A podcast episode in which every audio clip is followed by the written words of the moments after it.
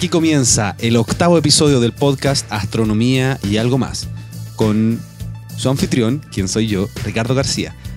En esta ocasión tengo el agrado de poder conversar por segunda vez con el astrónomo Mario Muy, que además en esta época está, eh, sobre todo esta semana, está bastante en boga porque ayer, lunes 9 de marzo, vino Brian Schmidt, que es el Premio Nobel de Física 2011, que lo ganó gracias a la investigación que comenzó Mario Muy junto a, otros, a otras personas, por supuesto, un proyecto, el proyecto que se llama Calantololo, que a Mario le tocó liderar. Y Brian Schmidt continuó ese trabajo y ganó el premio Nobel por el descubrimiento de esta cosa tan compleja y distinta que es la expansión acelerada del universo.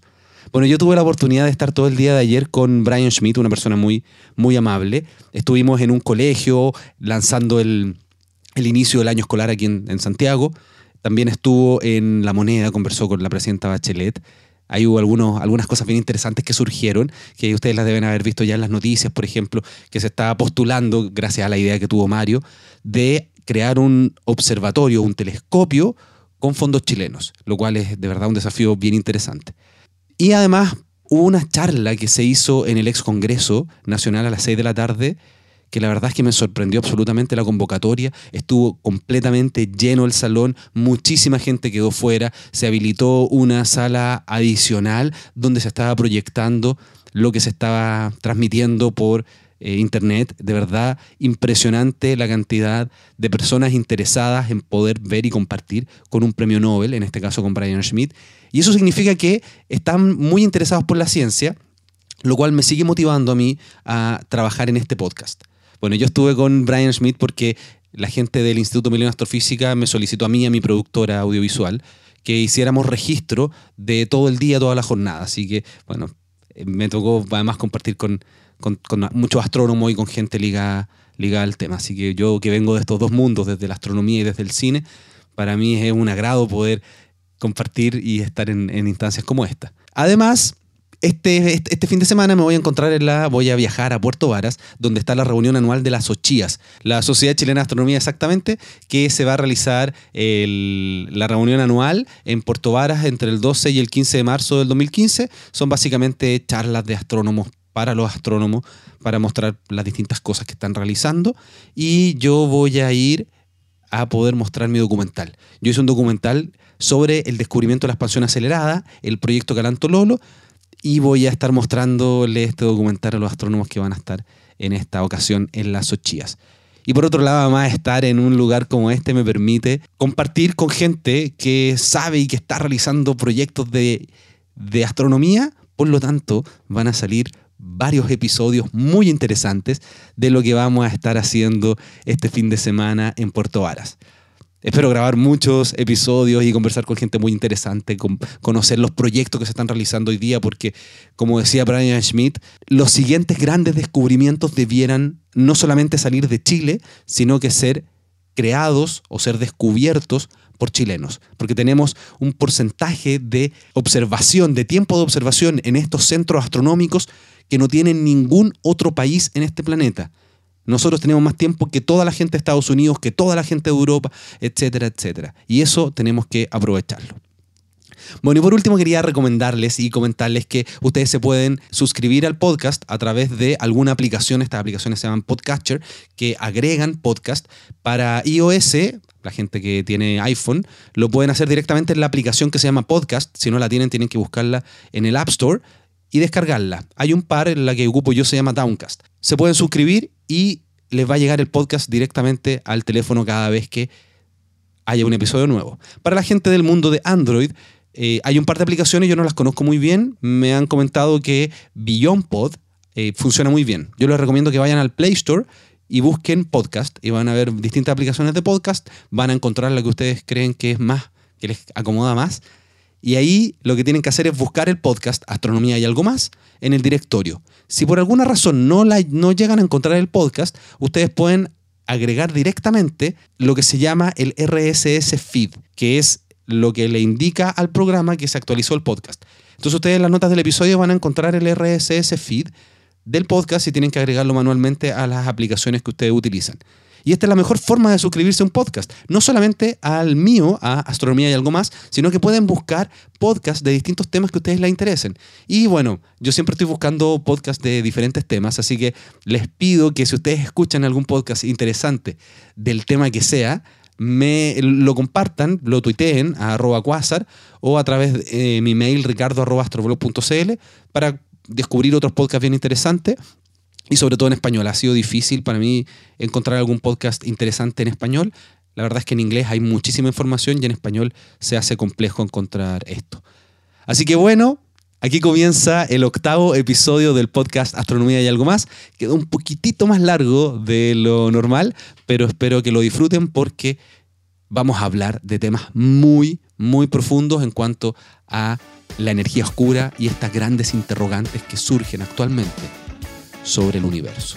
Así que los dejo con el octavo episodio del podcast Astronomía y algo más.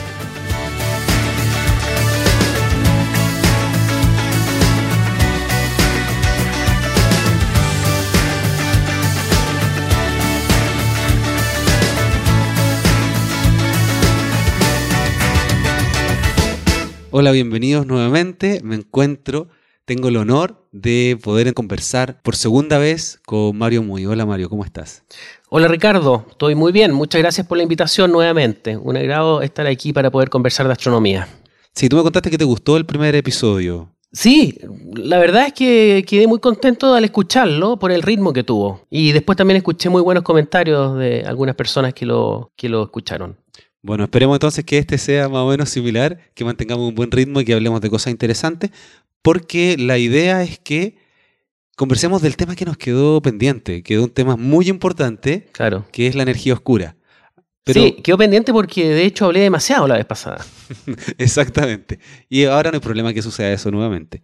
Hagamos un breve resumen de lo que conversamos el episodio pasado.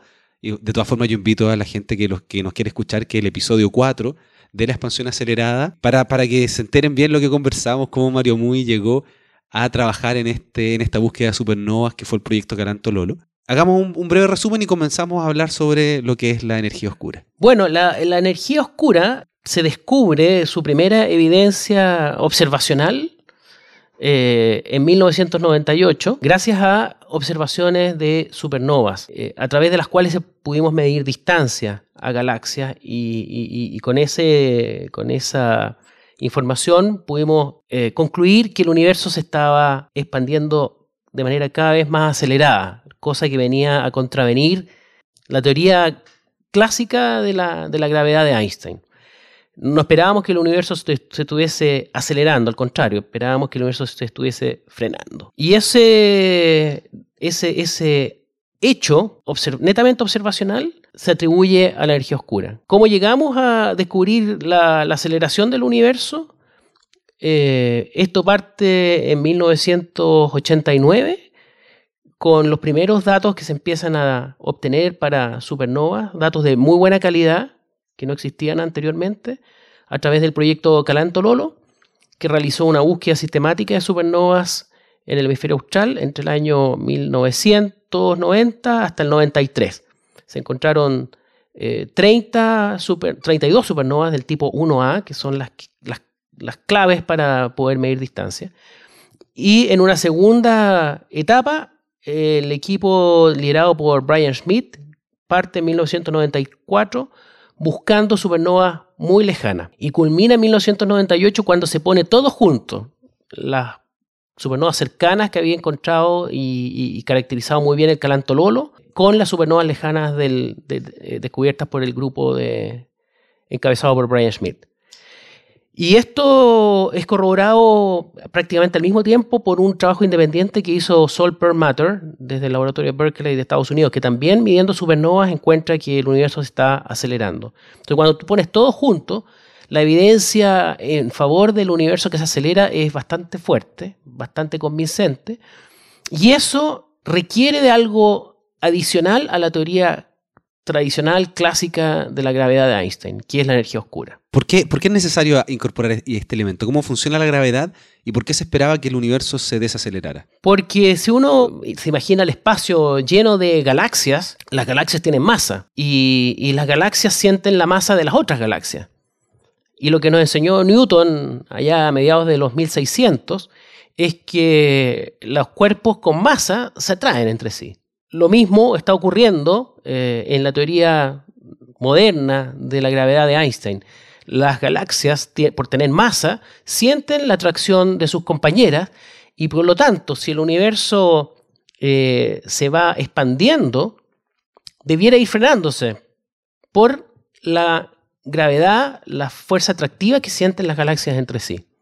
Entonces, si estamos encontrando que el universo, en vez de frenarse, se acelera, es porque tiene que haber algo nuevo, algo adicional. Algo que no conocemos y que tenemos que tratar de entender. Hay que agregarle algo a la teoría para poder explicar una observación bien convincente que es que el universo se está acelerando. Bueno, ya que estamos hablando del universo, para poder entenderlo, yo sé que existe una ecuación de la relatividad general que describe el universo. Cuéntanos un poquito cómo uno puede simular el universo a partir de una ecuación porque eso además después nos va a permitir conversar sobre este, este elemento que es la energía oscura. Bueno, mira, en la naturaleza, hasta donde se sabe, hay cuatro fuerzas fundamentales que la rigen. Una es la gravedad, después viene el electromagnetismo, de fines de los 1800, eh, liderado, el trabajo liderado por Maxwell, eh, y luego ya más hacia el siglo XX se incorporan las fuerzas nucleares, ¿okay? que se Em, y hay de dos tipos, las, fuerzas nucleares débiles y las fuertes. Entonces quedamos con cuatro leyes que gobiernan la naturaleza a grandes escalas. Entonces uno se pregunta ahora, ¿cuál de estas leyes eh, es relevante a grandes escalas para describir el universo cosmológicamente? ¿no? no aquí a nivel de los átomos, sino que a nivel de galaxia. Bueno, resulta que el electromagnetismo no tiene un efecto, porque a grandes escalas se cancelan las cargas positivas con las negativas. Entonces no hay fuerzas eléctricas que estén operando a grandes escalas. Y las fuerzas nucleares, las débiles y las fuertes, fuertes operan siempre a nivel muy microscópico, a nivel atómico. Entonces la única ley que queda operando a grandes escalas es la gravedad. Entonces, tenemos que concentrarnos en, la ley de la gravedad, en la teoría de la gravedad, para poder explicar el universo a grandes escalas. Ahora, la gravedad parte con Newton, como te decía, a mediados de los 1600, en que eh, él establece la ley universal de la gravedad, eh, que más bien la, la, podemos visualizar como la manzana que cae sobre la cabeza de Newton. Si la manzana tiene masa y la Tierra tiene masa, los dos cuerpos sienten una fuerza que, eh, por un lado, la Tierra ejerce una fuerza sobre la, manzana y la manzana ejerce la misma fuerza, pero en sentido contrario, sobre la Tierra. Pero como la Tierra es mucho más masiva, el efecto de la, de la fuerza de la, manzana es muy pequeño. En cambio, eh, como la, manzana es poco masiva respecto a la, Tierra, entonces eh, la, manzana siente una atracción gravitacional fuerte y cae sobre la Tierra. Así lo describió Newton. Eh, el mecanismo mm, lo, llamó fuerza. Es como una especie de lazo invisible que une los dos cuerpos. Si están muy alejados, los cuerpos sienten menos atracción y el lazo se hace más delgado, si quieres. Y cuando están más cerca, sienten mayor atracción. A su vez, si también las masas de los cuerpos crecen, también el lazo se hace más fuerte. Eso le llamó fuerza, pero no explicó cuál era el, realmente, qué significaba esta fuerza, cómo se, se transmite eh, la, fuerza a través del espacio. Ah, como que la sienten solamente. La sienten nomás. Y ahí es donde entra Einstein, donde él explica el mecanismo por el cual se transmite esta influencia entre los dos cuerpos. Y eso es, em, cambió el concepto de fuerza por el concepto de que el espacio se curva. O sea, si yo tengo la Tierra, la Tierra en vez de ejercer una fuerza, un lazo invisible con la manzana, en realidad lo que la Tierra está haciendo es curvar el espacio alrededor de ella. Y la manzana naturalmente trata de moverse lo más recto posible en ese espacio curvo y no le queda más que caer. Entonces Einstein describe el mecanismo mediante el cual se comunica la información gravitacional entre dos cuerpos. Y esto es la curvatura del espacio-tiempo. Claro, entonces llegamos a una, a una ecuación eh, que se llama la ecuación de campo de Einstein, ¿ya? que re- resume la teoría de la, de la relatividad de Einstein, la teoría de la relatividad general. Y ahí tenemos eh, una ecuación en que al lado izquierdo está descrita la curvatura del espacio alrededor de un cuerpo masivo, Ah, te- tenemos que decir que el lado izquierdo es lo que está al lado izquierdo del signo igual. del signo igual. Claro, siempre en una ecuación hay un signo, Un signo igual. igual, ¿no? Y al lado derecho del signo igual está eh, descrita la manera en que se distribuye la masa en el espacio. Entonces, si tú describes la manera en que la masa está distribuida en el espacio, gracias a esa igualdad, puedes deducir cuál es la curvatura del espacio. Y luego, si quieres saber cuál es la órbita de un cuerpo, simplemente ya sabes la geometría del espacio. Sabes cómo es su curvatura, si tiene valles, si tiene cerros, ¿no? Eh, si tiene agujeros negros. Entonces, las partículas eh, eh, ya tienen definido cómo tienen que moverse en ese espacio curvo. Si en el agujero negro, bueno, van a caer y nunca van a salir. Pero si están en un valle, bueno, pueden dar vueltas y vueltas y vueltas, eh, tal como lo hace la Tierra en torno al Sol. Bueno, pero hay que decir además que no es, a- no es una ecuación sencilla, no es como decir eh, alguna, alguna cosa simple que nosotros conozcamos. Se ocupa una, una notación tensorial, son matrices, Claro, son, unas- son, son, en realidad son 16 ecuaciones en una sola. que, que se resumen en una sola, Ya. claro. Pero en realidad son 16 ecuaciones que pueden ser complicadas matemáticamente. Y en el caso de, de la cosmología, cuando aplicamos esa teoría de la relatividad general al universo a gran escala, que es lo que se llama la cosmología, eh, allí de, las 16 ecuaciones eh, sobreviven solamente 3. Las otras se traducen finalmente en que 0 igual a 0, o sea, no aportan nada. Perfecto. De las 16 ecuaciones, 3 sobreviven y aportan información o, o- o- o dictan cómo se debe comportar el universo a gran escala.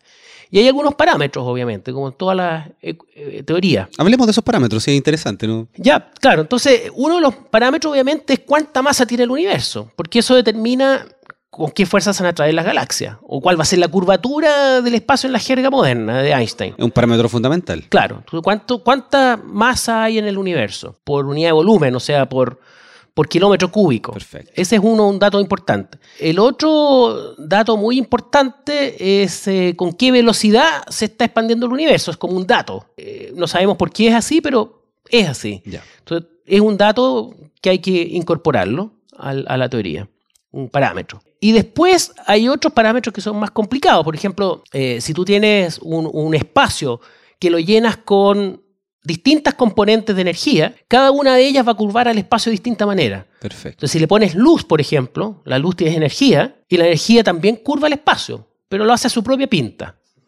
Si le pones gravedad, le pones masa, como la masa de la Tierra, también curva el espacio, pero lo hace a su propia manera. Y así tú le puedes poner distintas componentes de energía al espacio, y por lo menos sabemos que el espacio tiene la materia común y corriente, tiene la luz, que también aporta energía, hay otras componentes que son más raras, que son la materia oscura, y sabemos cómo curva el espacio, por lo tanto también la podemos incorporar ahí. Perfecto. Esos son los parámetros con los cuales tú puedes finalmente ajustar la teoría a lo que observas.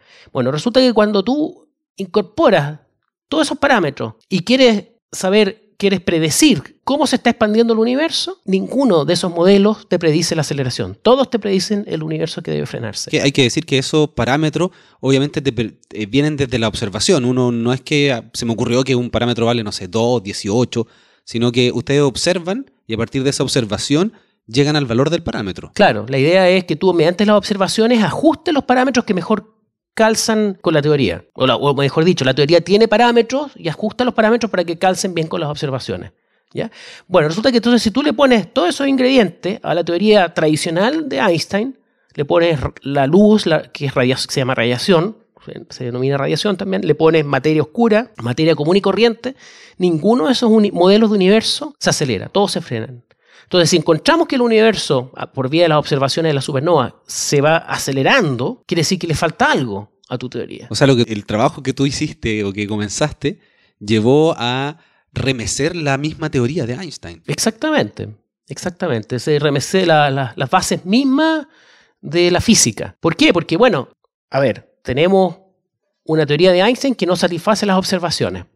¿Qué hacemos? Esa es una muy buena pregunta. ¿Qué hacemos? ¿Qué hacemos? Entonces, lo que se hizo en 1998, cuando se descubre que el universo se acelera, se le agregó un término adicional a la teoría, a la, a la ecuación, esa que tiene el, el signo igual, se le agregó un término adicional que contrapesa la gravedad, que contrapesa el efecto atractivo que tiene la materia. Y con eso, claro, naturalmente, logras producir el efecto opuesto. Y el efecto opuesto es como una fuerza repulsiva, ¿ya? Que la pones matemáticamente y funciona. Ahora, ¿cuál es su origen, cuál es su naturaleza? Es otro cuento. Pero por lo menos, si la incorporas ahí, logras reproducir las observaciones, o sea, logras producir un universo que se acelera. A ese elemento adicional que se le incorpora a la ecuación se le llama constante cosmológica. Claro, pero es como sacar una, un- una bajo la manga. Es como sacar un conejo dentro de, de un sombrero, sí, pero funciona. Ahora, no es tan conejo porque Einstein de alguna forma igual ya la había incorporado. Bueno, Einstein, claro, Einstein es cierto, hay toda una historia entretenida ahí detrás de la constante cosmológica. Einstein propone la teoría de la relatividad general en 1916. Y sus ecuaciones justamente le predicen que el universo tiene que estar en expansión. Pero sin embargo, en esa época no había todavía evidencia de que el universo se expandiera. La expansión del universo se vino a descubrir en 1929 por Hubble. Entonces, enfrentado a la realidad que tenía Einstein delante de sus ojos, que era un universo estático, en que solamente contenía en esa época el, universo, todo el universo era nuestra galaxia, ¿no? y no sabía la existencia de otras galaxias. Y nuestra galaxia no se expande, ni se contrae. Por lo tanto, ¿qué es lo que hace Einstein? Enfrentado a ese problema, le agregó la constante cosmológica, el parche a su ecuación Claro, sacó el sombrero, el, el conejo el del sombrero. conejo, el sombrero, para contrarrestar la gravedad y lograr el uni- el- un, un modelo universo estático. Y eso le funcionó por poco tiempo, hasta que el, el físico matemático ruso Friedman y, y el belga Lemaitre perseveraron en la idea original de Einstein, en su teoría original sin constante cosmológica, y obtuvieron la solución a esas ecuaciones que demostraban que el universo tenía que estar expandiéndose. Y gracias a su perseverancia eh, es que finalmente eh, se puede explicar en 1929 la expansión que descubre Hubble. Y de hecho las, las ecuaciones de la cosmología hoy día llevan el nombre de, de Friedman Lemaitre, en honor a ellos, porque ellos fueron los que llevaron adelante esta idea sin la constante cosmológica. ¿Y, y qué es lo que dijo Einstein cuando se dio cuenta que era un error la constante cosmológica? Bueno, Einstein ha sido- había sido bien empecinado en su idea de que el universo no se expandía. Eh, no- nunca tuvo un encuentro personal con, con Friedman, pero sí intercambiaron un par de papers. Es decir, por un lado, Friedman publicó su, la, la- la- la- la solución a sus ecuaciones en una publicación alemana y Einstein la replica en la misma revista al poco tiempo diciéndole que está bien matemáticamente, pero que no, no se corresponde con la realidad. Claro, son como los mails de la. De- como de- los de, de esa mail de la época. Y con Lemaitre fue mucho más duro. Porque Lemaitre, Lemaitre incluso trató de encontrarse personalmente con él y lo logró. Si mal no recuerdo, fue en Holanda. eh, cuando Einstein estaba visitando un laboratorio en Holanda.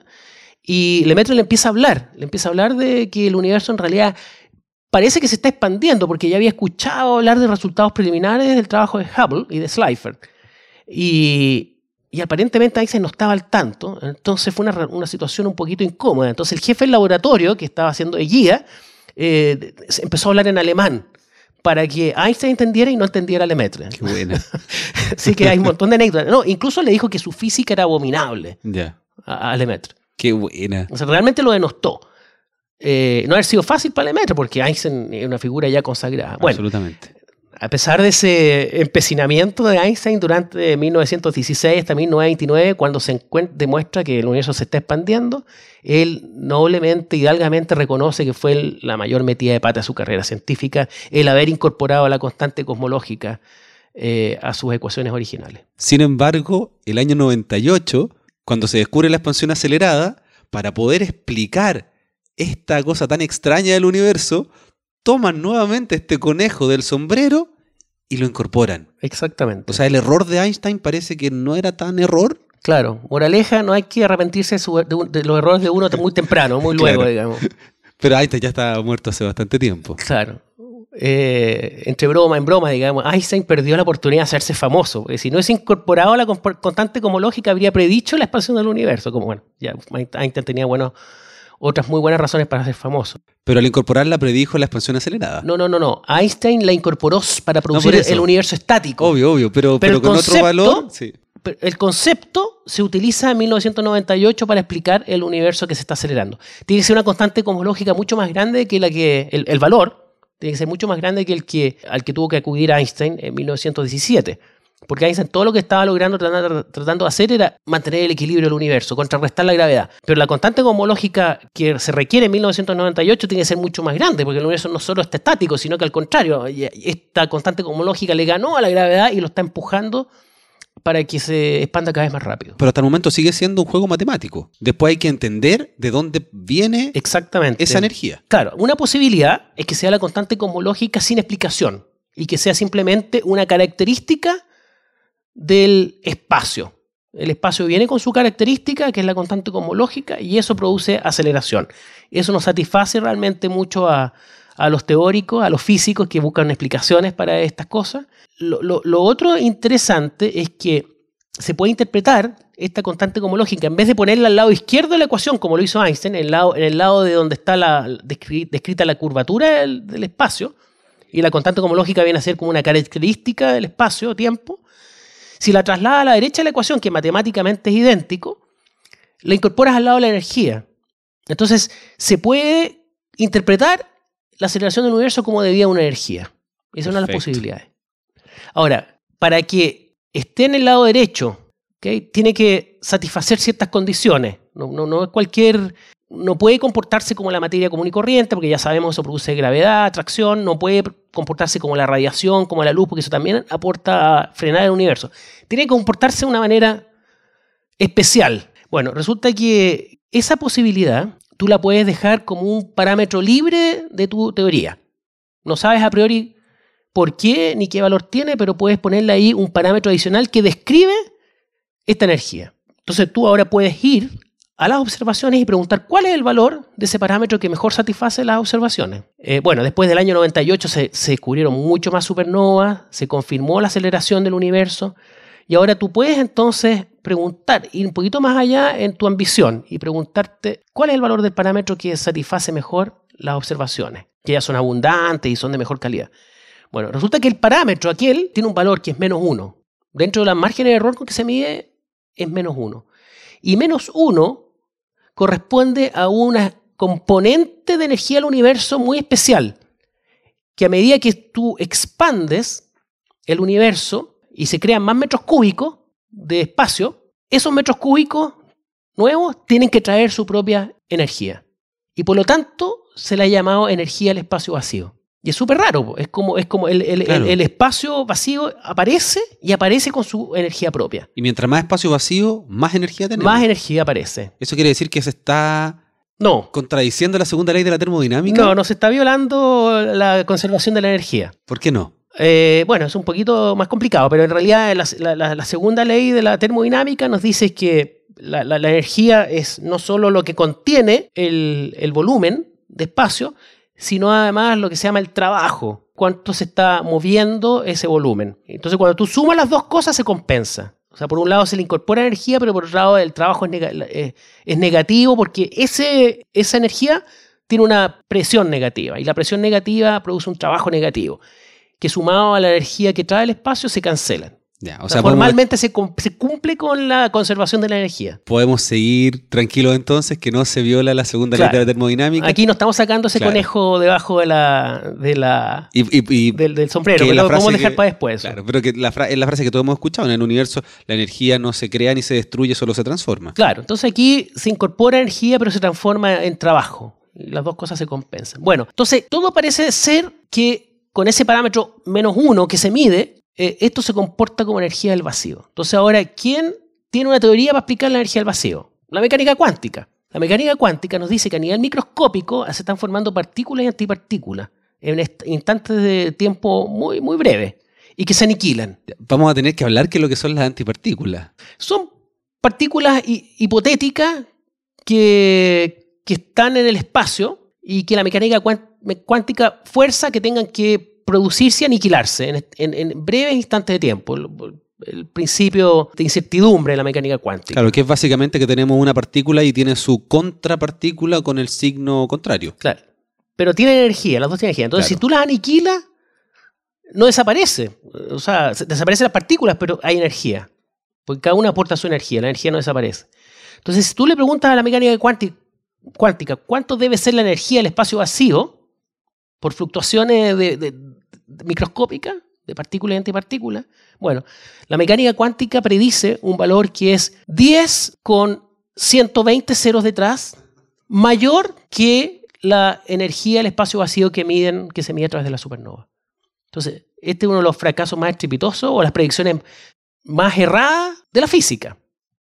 Entonces, eso no parece ser la explicación, a menos que haya algo en la física cuántica que realmente no entendamos, no estemos entendiendo. Entonces, queda la duda. Sí, ¿de dónde viene? ¿Por qué? Sí, ¿De dónde viene esa energía del espacio vacío? claro, que se le llama energía oscura por Es no tener un mejor nombre. La energía oscura es un poquito un concepto un poquito más amplio que el de la energía del vacío. Ya. Hasta ahora yo te, te conté que, que si tú eh, que la energía del espacio vacío es la que tiene un parámetro menos uno en sus propiedades. La energía oscura en general permite un amplio, un, un rango más amplio de esos parámetros. ¿ya? Va entre menos un tercio y menos uno. Si la energía oscura está en ese rango, va a producir aceleración y va a ser capaz de reproducir las observaciones de la supernova.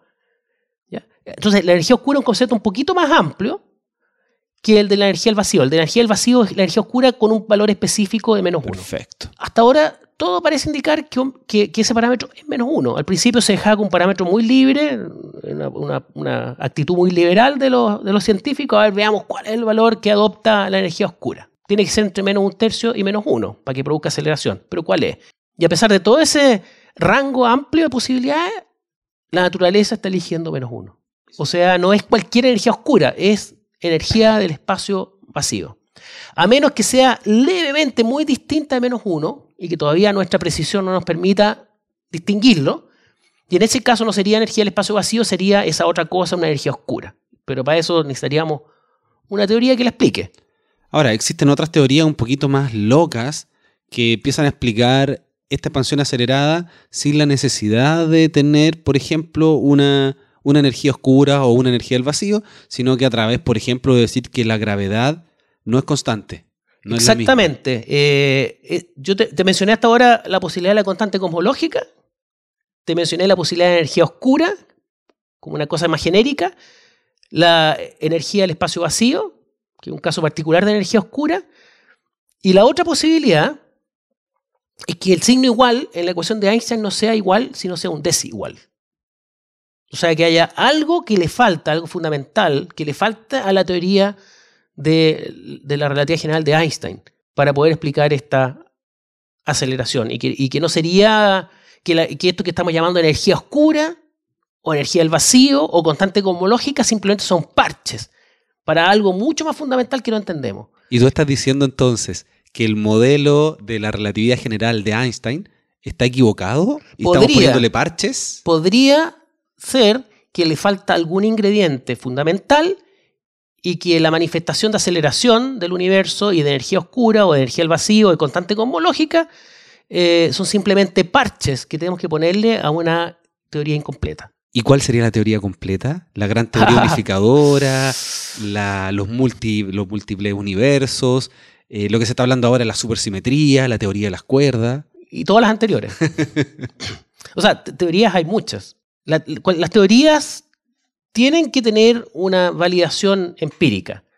¿ok? Entonces, cualquier teoría está bien, es bonito, digamos, es un buen esfuerzo intelectual. Pero hay que exigirle a la teoría que sea validada empíricamente, o sea, a través de las observaciones. Así que está bien, bienvenida a todas las ecuaciones, eh, todas las teorías, siempre que puedan explicar por lo menos la aceleración de- de- de- del universo, que es un dato duro, y ojalá que prediga, también es otra cosa que uno le exige a las teorías, que predigan eh, otros fenómenos que puedan ser corroborados empíricamente. Yo creo que a muchas de estas teorías les falta eso, digamos, que, que claro, tienes muchas perillas para ajustar y puedes a- a- ajustar la, la- la aceleración del universo, pero eh, tiene demas- demasiadas variables de ajuste. Claro. Tiene, ti- tiene que reflejar el universo que estamos observando. Tiene que reflejarlo y ojalá de la manera más simple posible. Porque siempre es posible inventar una teoría nueva como lo una teoría complicada para describir el, mundo que nos rodea, tal como lo hicieron los griegos. Pero estaban errando en algo muy fundamental. ¿Y tú crees que durante tu vida vas a poder ver o tener alguna teoría más o menos acertada con respecto a esta investigación que tú comenzaste? Depende de cuán larga sea mi vida, no lo sé. Porque además es algo que va a demorar mucho tiempo. Einstein se pasó toda su, todo el resto de su vida tratando de encontrar la gran teoría unificadora. Hasta el lecho de su muerte estuvo buscándola y haciendo ecuaciones y todavía no la tenemos. Todavía no la tenemos, efectivamente. Entonces estamos hablando de cosas que demoran muchísimo tiempo en desarrollarse. Pero hay algunos esfuerzos. Sí, eh, no, hay problema con eso. Pero hay algunos esfuerzos. Tenemos, por ejemplo, cámaras de energía oscura, o sea, cámaras que van a observar la energía oscura, como que esa es la, ciencia o la astronomía de, este siglo, porque hay que tratar de entender esto que es demasiado extraño. es algo muy fundamental, algo muy extraño, sí. Eh, en este momento yo está, veo que las observaciones están llevando la delantera a la teoría. Y hay épocas en que la teoría lleva la delantera sobre las observaciones. La cosmología no tenía muy buena reputación hasta hace pocos años, porque si bien tenía ecuaciones potentes para, para, para describir eh, el universo, eh, faltaban las evidencias, pues las evidencias empíricas. Eh, recién en 1965 se descubrió el fondo de radiación cósmico, que era una predicción del modelo del Big Bang, que vino a, darle, a darle validez a, la teoría. ¿Y tú crees que ahora con la nueva apertura, con una energía muy alta del LHC, el acelerador de partículas que está, que está en Europa, podamos tener alguna muestra de, no sé, supersimetría o algo del estilo. Ojalá, sería entretenido. Todo, todo lo que sea nuevo descubrimiento son bienvenidos. Y, lo que no está en el libreto, sobre todo, es lo más entretenido. puede que no sean las partículas las que predice la teoría de la supersimetría.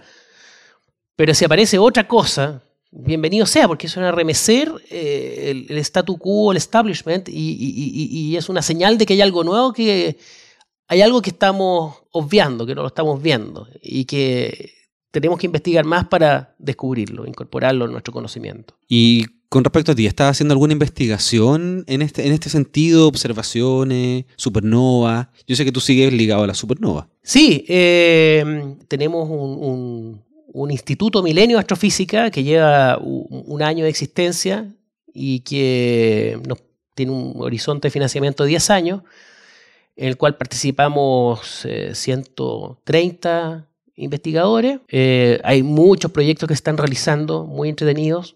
Hay algunos proyectos en particular que tienen que ver con, la energía oscura. A mí eh, me interesa mucho eh, buscar una manera independiente de medir distancia en el universo. Ya establecimos un método muy poderoso a comienzos de los 90 en base a supernovas de tipo 1A, de la cual hablamos en el, el capítulo anterior. En el episodio número 4. En el episodio número 4. Y eh, ahora me estoy dedicando a las supernovas de tipo 2, que también la describimos en el episodio número 4. Para que vayan a escucharlo, un episodio muy bueno, ha tenido muchas descargas. Y lo que estamos tratando de hacer es justamente calibrarlas como buenos indicadores de distancia, porque ofrecen un método alternativo e independiente a las supernovas de tipo 1A. Así que ese es mi, uno de mis proyectos que, que me está consumiendo el tiempo, mi tiempo junto con investigadores postdoctorales y estudiantes caracterizar la supernova de tipo 2 para tratar de determinar distancias precisas en el universo. Y son este tipo de investigaciones que después dan resultados y permiten seguir ajustando los parámetros de la teoría. Caracterizando la, energía oscura o la energía del vacío o lo que sea que esté, ahí operando, digamos. Tratando, tratar de caracterizarlo lo mejor posible, porque eso da claves o pistas para establecer teorías o modelos que expliquen la energía oscura. Bueno, y además lo, otro que tú realizas y que es muy importante que lo acabas de mencionar, que tú eres el, director del Instituto Milenio de Astrofísica, que no solamente lleva la investigación que acabas de mencionar, sino que lleva otra. Cuéntame un poquito más sobre el Instituto Milenio de Astrofísica para que la gente lo conozca. Bueno, el Instituto Milenio de Astrofísica está abocado principalmente a hacer relevamiento del cielo a grandes escalas usando la tecnología moderna digital. Tenemos un proyecto, por ejemplo, eh, tenemos varios proyectos emblemáticos dentro del Instituto de Milenio de Astrofísica. Uno de ellos se llama VVV, que se llama Variables, eh, Vista Variables in the Vía Láctea. ¿ok? Y Va- está- Vamos a dejar un link para que la gente pueda acceder al proyecto. y, y- y ahí se está utilizando el telescopio Vista de Cerro Paranal con ojos infrarrojos para establecer un, un mapa tridimensional de la Vía Láctea. Y el infrarrojo tiene la ventaja de que puede atravesar las nubes de polvo que hay en la Vía Láctea y permite ver zonas que en luz óptica no la vería. Entonces está redescubriendo la Vía Láctea con ojos infrarrojos. Ese es un proyecto muy interesante que está liderado por Dante Miniti. que sería muy interesante tenerlo para entrevistarlo y que la gente conozca ese proyecto. Por supuesto. Después hay un proyecto que se llama Assassin, que está liderado por José Luis Prieto y es también un mapeo de campo amplio del cielo con telescopios chiquitos que están en Tololo y en Hawái. Y, lo hacen con una frecuencia bastante alta. Eh, cada pocos días vuelven al punto de partida y logran detectar objetos variables. Transientes se le llaman a esos objetos variables, que hay de distinto tipo. Las supernovas, por supuesto, nos interesan, que se, ya, ese proyecto ya lleva descubierta más de 50 supernovas en menos de un año de operación, pero ha descubierto otros objetos súper interesantes, por ejemplo, una estrella que pasó muy cerca de un agujero negro y sobrevivió. El agujero negro le robó un pedazo de la, de la masa, de la parte externa a la, a la estrella. La estrella salió medio magullada, pero logró arrancar con suerte de- del agujero negro. O sea, tenemos, tenemos una, supervi- una sobreviviente a un agujero negro. Exactamente. Y otro proyecto que me encanta, porque estoy, estoy participando muy cercanamente, es uno que lidera Francisco Foster, que se llama HITS, eh, que utiliza el- una cámara gigantesca de 500 millones de píxeles que está en Cerro Tololo, en el telescopio de 4 metros, y la están observando Millones, qui- 500 megapíxeles, o sea, una cámara importante. gigantesca. Tiene 62 detectores CCD. Y con este telescopio grande que permite obtener una gran profundidad en el cielo y un ca- gran campo de visión, en el cual en una imagen cabe 36 veces la luna llena, eh, logra monitorear un pedazo grande del cielo y lo hacen cada hora y media. A la hora y media parten de nuevo eh, mirando el mismo lugar en el cielo. Y lo hacen durante ocho días seguidos. Y gracias a esta frecuencia altísima y campo amplio, ya han descubierto 20 supernovas en 3-4 días.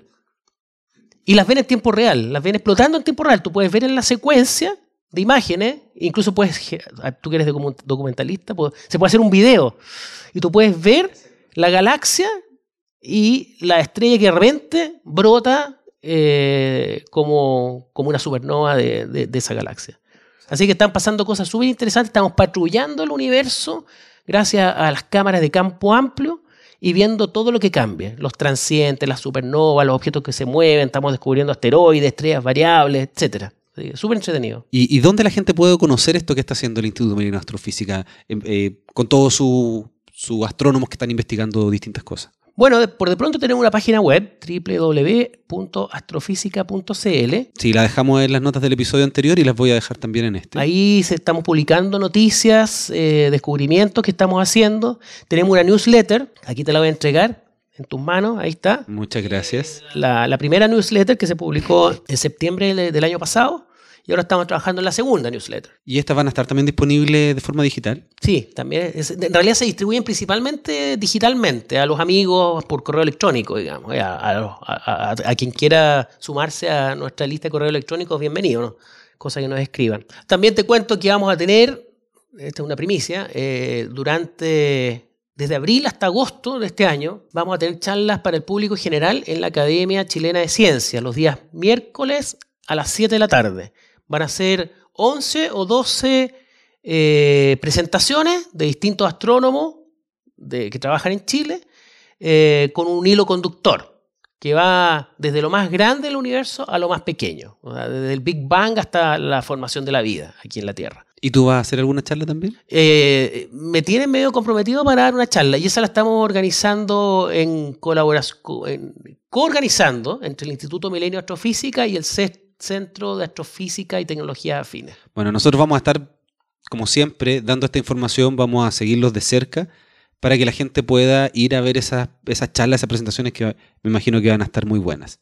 Y bueno, yo sé que hemos conversado bastante rato, pero hay algo que siempre me gusta preguntarle a la gente que, que entrevistamos, recomendado por, nuestro, por uno de nuestros auditores, que son libros. Nosotros hablamos de varias cosas, yo sé que algunas van a ser bastante complejas para un libro de divulgación, pero ¿qué libros puedes recomendarnos para que la gente conozca sobre la energía oscura, la expansión acelerada del universo y los temas que hemos conversado hoy día? Bueno, se me, se me viene a la cabeza el libro de Richard Panek. Sí, el 4% del universo yo lo recomendé en el, en el episodio anterior, lo dejé ahí en Los Vínculos, que es un libro muy bueno. Claro, ahí se cuenta la historia del fondo de la cosmología del siglo XX, desde que se descubre la materia oscura hasta el descubrimiento de la energía oscura en 1998 con, a través del, experimento de la supernova. Y tú apareces también en ese libro. Ahí aparece un par de capítulos eh, muy mencionados el proyecto Calanto Lolo, sí. Quizás debiera mencionarlo porque la vez pasada no lo hice. ¿eh? la vez pasada nombré algunas, nombré algunas personas que participaron en el proyecto Calanto Lolo, pero quiero decir que bueno, fue un trabajo eh, que involucró astrónomos de la Universidad de Chile y del Cerro Tololo, astrónomos chilenos, astrónomos norteamericanos. Eh, había una docena de personas, así que realmente no le hice justicia a todos, solamente mencioné algunos, pero... Claro. De todas formas, yo, para que no te preocupes, había dejado el vínculo calantololo.cl. Ah, qué bueno. Eh, lo dejé para que la gente pueda ver, ahí hay un listado de todas las personas que participaron en el proyecto, porque como todos los proyectos, siempre es un grupo grande de personas que trabaja, cada uno en su área, y claro, a una persona le toca liderar el, equipo y en este caso fuiste tú. Así es. Eh, hay otros libros también que son interesantes, no sé si tú has leído algún libro de Brian Greene. Lo, he visto en, en, videos a él, eh, pero no he leído libros de él todavía. Sí, el libro que es muy recomendable también, donde, hablamos, donde habla un poco sobre la expansión acelerada y distintos temas, se llama The Fabric of the Cosmos, la tela del cosmos. También lo voy a dejar en los vínculos, muy recomendable para el que quiera entender un poquito más este, este proyecto. Y también que nosotros hablamos un poquito sobre el LHC, voy a dejar algunos libros de Lisa Randall. No sé si tú la conoces, una física estadounidense, tiene libros muy buenos con respecto a todos los temas de divulgación de lo que hizo la partícula del bosón de Higgs y lo que, está, lo que va a hacer ahora el, el LHC. Perfecto. Y bueno, también había recomendado, tú, bueno, tú escuchaste el episodio, pero al final recomendé también el libro Supernovas que tú, que tú escribiste junto con José Massa. Sí, ahí se habla bastante de supernovas y se menciona al final el proyecto Calanto Lolo eh, antes de que se adjudicara el, el, Nobel del 2011 a la aceleración del universo. Eh, ahí está descrito la contribución que hizo el proyecto Calanto Lolo al descubrimiento de la aceleración del universo. Eh, el testimonio es del 2008. Así que bueno, ahí tienen ya varias información. Y bueno, cualquier pregunta ustedes saben que me pueden encontrar en Twitter, arroba quasar, o escribir a mi mail directo que es ricardo arroba Bueno, Mario, hablamos bastante rato. Quiero agradecerte tu participación nuevamente en este podcast. Espero que a la gente le guste. Muchísimas gracias. Muchas gracias a ti por la invitación y a todas las personas que han escuchado los podcasts anteriores. Hasta la próxima edición. Nos vemos.